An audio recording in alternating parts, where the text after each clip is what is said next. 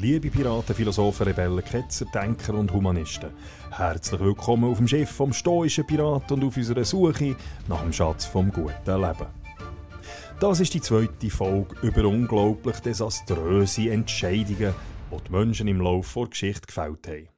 Es sind Beispiele dafür, wie wir als Gesellschaft nicht wirklich gut sind im Erkennen und Abschätzen von möglichen Konsequenzen von unserem Handeln. Es sind Beispiele, die uns helfen sollen, ein bisschen bescheidener zu werden und nicht immer das Gefühl zu haben, dass wir alles besser wüssten. Weil eins ist sicher, viel gelernt aus der Geschichte haben wir nicht. Und ich habe darum das Gefühl, dass auch in Zukunft die Menschheit, neben wissenschaftlichen und kulturellen Höhenflügen, auch so wie in der Vergangenheit wird katastrophal dumme Entscheidungen treffen und Handlungen vollziehen. Wo die ersten Europäer im Jahr 1722 auf der Osterinsel gelandet sind, haben sie ein kleines, eher ärmliches und wenig fortschrittliches Volk angetroffen. Ein Volk, das auf einer kargen, rauen und baumlosen Insel gelebt hat. Ein grosses Fragezeichen haben die immensen Steinköpfe aufgeworfen, die überall auf der Insel umgestanden sind. Die Entdecker haben sich gefragt, wie es dem winzigen, zutiefst isolierten polynesischen Volk, das an moderner Technik und vor allem an Bäumen gefällt hat, gelungen ist, die bis zu 22 Meter grossen und im Schnitt 12,5 Tonnen schweren kunstvollen Statuen zu errichten. Offensichtlich hat die Neugier bei den Niederländern nicht lange angehalten. Schnell haben sie sich daran gemacht, das zu machen, was Europäer eigentlich immer gemacht haben, wenn sie ein neues Land entdeckt haben – Nämlich zuerst ein paar Einheimische nach irgendwelchen Kommunikationsschwierigkeiten zu erschießen. In der Folge haben die Europäer wie fast immer neue tödliche Krankheiten ins neu entdeckte Gebiet eingeführt, die einheimische Bevölkerung versklavt und generell mit einer absoluten Arroganz angefangen, die ach so primitiven Menschen zu bevormunden. In den folgenden Jahrhunderten haben die Europäer eine Reihe von Theorien darüber entwickelt, wie die mysteriösen Statuen auf die Insel kommen können. Ihrer Arroganz sind die Europäer überzeugt, dass es Außerirdische sind, die ihre Finger im Spiel hatten. Es wäre den Europäern nicht im Traum in Sinn gekommen, dass es die Einheimischen selber hätten können sein, die die Hunderte von Statuen auf deren Insel errichtet hatten. Schließlich war die gängige Meinung, dass niemand hätte gescheiter und fortschrittlicher sein als die Europäer. Tatsächlich ist aber das Volk der Rapa Nui in gewissen Bereichen einisch bedeutend weiterentwickelt als die Europäer. Die Rapa Nui waren nämlich eine Zeit lang eine sehr fortschrittliche Kultur. Gewesen. Während sich die Europäer, abgesehen vielleicht von ein paar Wikinger, noch auf ihrem Kontinent tummelt haben, haben die Rapa Nui bereits tausende von Inseln entdeckt und besiedelt. Gehabt. Die Landwirtschaft, das gesellschaftliche Leben, der Handel und die Kultur sind im 13. und 14. Jahrhundert bedeutend weiterentwickelt bei der Rapa Nui als die der Europäer. Die Statuen, die in Polynesisch Moai heissen, sie bei der Rapa Nui die angesagte Kunst gewesen. Wer etwas auf sich gehalten hat, hat sozusagen fast müssen so eine Statue besitzen. Je grösser die Statue, desto grösser das Prestige. Die Gesichter der Statue haben die Vorfahren geehrt, die Größe der Statue hat vom Status vom Errichter gezeugt. Somit haben die Statuen sowohl eine spirituelle wie auch eine politische bzw. gesellschaftliche Bedeutung gehabt. Als die Holländer im Jahr 1722 auf den Osterinseln angekommen sind, ist aber nichts von dieser ehemals blühenden Zivilisation übrig gewesen. Wie gesagt, haben die Holländer bei ihrer Ankunft lediglich ein paar wenige Einheimische, eine karge Insel ohne Bäume und eben zahlreiche Kopfstatuen angefunden. Die Frage, die sich für die unter uns stellt, die nicht daran glauben, dass es Außerirdische waren, die die Moai-Statuen aufgestellt haben, ist die folgende. Wie ist dem einfachen Volk gelungen, die riesigen und tonnenschweren Statuen überhaupt zu transportieren? Es hat auf der Osterinsel ja keine Bäume gehabt und folglich auch keine Holzstämme.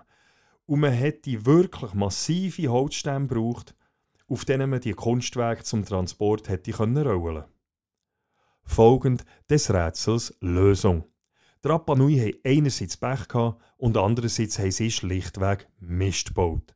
Pech hatte Rapa Nui, weil die Osterinseln wegen ihrer geografischen Lage und den klimatischen Verhältnissen für Pflanzen und Bäume keine ideale Umwelt sind.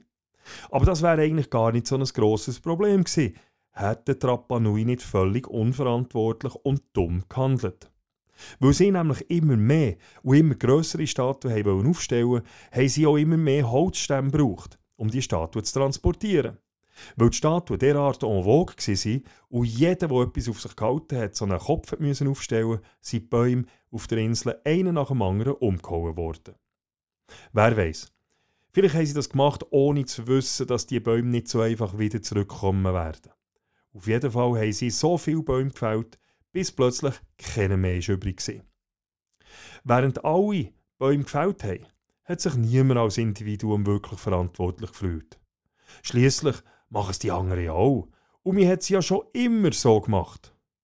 Wo aber der Tag gekommen ist, wo kein Baum mehr gestanden ist, sie sie alle verantwortlich. Die Folgen waren verheerend. Ohne Bäume haben sie keine Kanu mehr bauen ohne Kanu haben sie nicht mehr fischen und haben somit auch nichts mehr zu essen gehabt. Die baumlose und ungeschützte Erde hat angefangen zu erodieren. Die Häuser sind als Folge von Erdrutschen zerstört worden. Da es aber kein Holz mehr hat, um Häuser zu bauen, sind die Insulaner obdachlos geworden. Der Kampf um die noch verbliebenen Ressourcen unter den Inselbewohnern ist härter geworden. Die Population als Folge daraus immer kleiner. Und was hat Rapa Nui in dieser immer schlimmer werdenden Situation gemacht? Sie haben das gemacht, was sie schon immer gemacht haben. Sie haben noch mehr Statuen gebaut. Das Volk der Rapa Nui war nicht weniger clever als dir oder ich. Ihre Gesellschaft nicht dümmer als unsere heutige Gesellschaft. Es ist nicht so, dass sie primitiver waren oder dass sie weniger umweltbewusst waren als wir. Wenn ihr findet, dass es töricht ist, wenn eine Gesellschaft, die vor einer potenziellen Katastrophe steht, Klammer, und ich rede nicht nur von Umweltkatastrophen, sondern auch von finanziellen, sicherheitspolitischen oder auch von anderen Katastrophen, Klammer geschlossen, das Problem aber ignoriert und noch mehr von dem macht, was das Problem überhaupt erst verursacht hat, dann solltet ihr mal die Augen auftun und bei uns ein bisschen umschauen. Solche Fälle passieren in unserem Staat und in unseren aktuellen Gesellschaften nämlich genauso. Auch im kleinen Rahmen, sei es in der Firma, in Vereinen, in der Familie oder auch bei Individuen selber. Man macht Sachen, weil man sie immer so gemacht hat. Man hinterfragt nicht, gang wie gang, ohne zu merken, dass wir direkt ins Verderben laufen. In seinem Buch Collapse fragte Jared Diamond, was sagte wohl der Bewohner der Osterinsel, der die letzte Palme fällte, während er das tat? Ja, gute Frage. Der Autor Tom Phillips, Phillips gibt in seinem Buch Humans darauf die sarkastische Antwort, wahrscheinlich so etwas wie YOLO, You Only Live Once, um einen heute gängigen Spruch zu benutzen, der nicht selten gebraucht wird, um eine unvernünftige Handlung zu rechtfertigen. Die Erfahrungen von der Rapa Nui sollen uns lehren, dass wir alle für unser eigenes Handeln verantwortlich sind. Ein einzelnes, schlechtes, schädliches Handeln, das zwar einen geringen negativen Effekt hat, bleibt ein schlechtes, schädliches Handeln. Und wenn ein solches Handeln mit einem geringen Effekt oftmals ausgeführt wird, dann kann der Effekt plötzlich von enormer Bedeutung sein. Auch wird die Handlung nicht besser, nur weil sie von der Mehrheit ausgeführt wird oder weil die Handlung schon immer so gemacht worden ist. Auch nimmt die Verantwortung vom Einzelnen nicht ab, nur weil es andere auch machen oder gemacht haben. Konkret bedeutet das, dass wir selber auch unser Hirn einschalten sollten. Uns überlegen, was Konsequenzen und Konsequenzen von den Konsequenzen von unserem Handeln sein könnten. Es soll uns lehren, auch die Meinungen und die Handlungen vor Mehrheit kritisch zu hinterfragen und nicht einfach blindlings mitzumarschieren. Und wenn wir merken, dass wir etwas Falsches machen, dann sollten wir damit aufhören. Beziehungsweise dann ist es unsere Pflicht, andere darauf aufmerksam zu machen, dass etwas falsch ist. Wenn ihr mehr über solche grandiose Faulleistungen der Menschheit wissen wollt, dann lest das Buch Humans, A Brief History of How We Fucked Up von Tom Phillips, wo im Jahr 2018 erschienen ist. Es ist ein extrem unterhaltsam geschriebenes Buch, wo ihm aber dennoch nachdenklich stimmt. Kein Wunder hat das Buch auf Amazon.com fast 5 Sterne. Letztes Jahr, im Jahr 2019, ist übrigens auch eine deutsche Übersetzung unter dem Titel «Echt jetzt die beknacktesten Aktionen der Menschheit» rausgekommen. So, that's it. Ich hoffe, es hat euch gefallen und es würde mich freuen, wenn ihr bald wieder beim stoischen Pirat aufs Schiff kommt. Bis gleich und merci vielmals.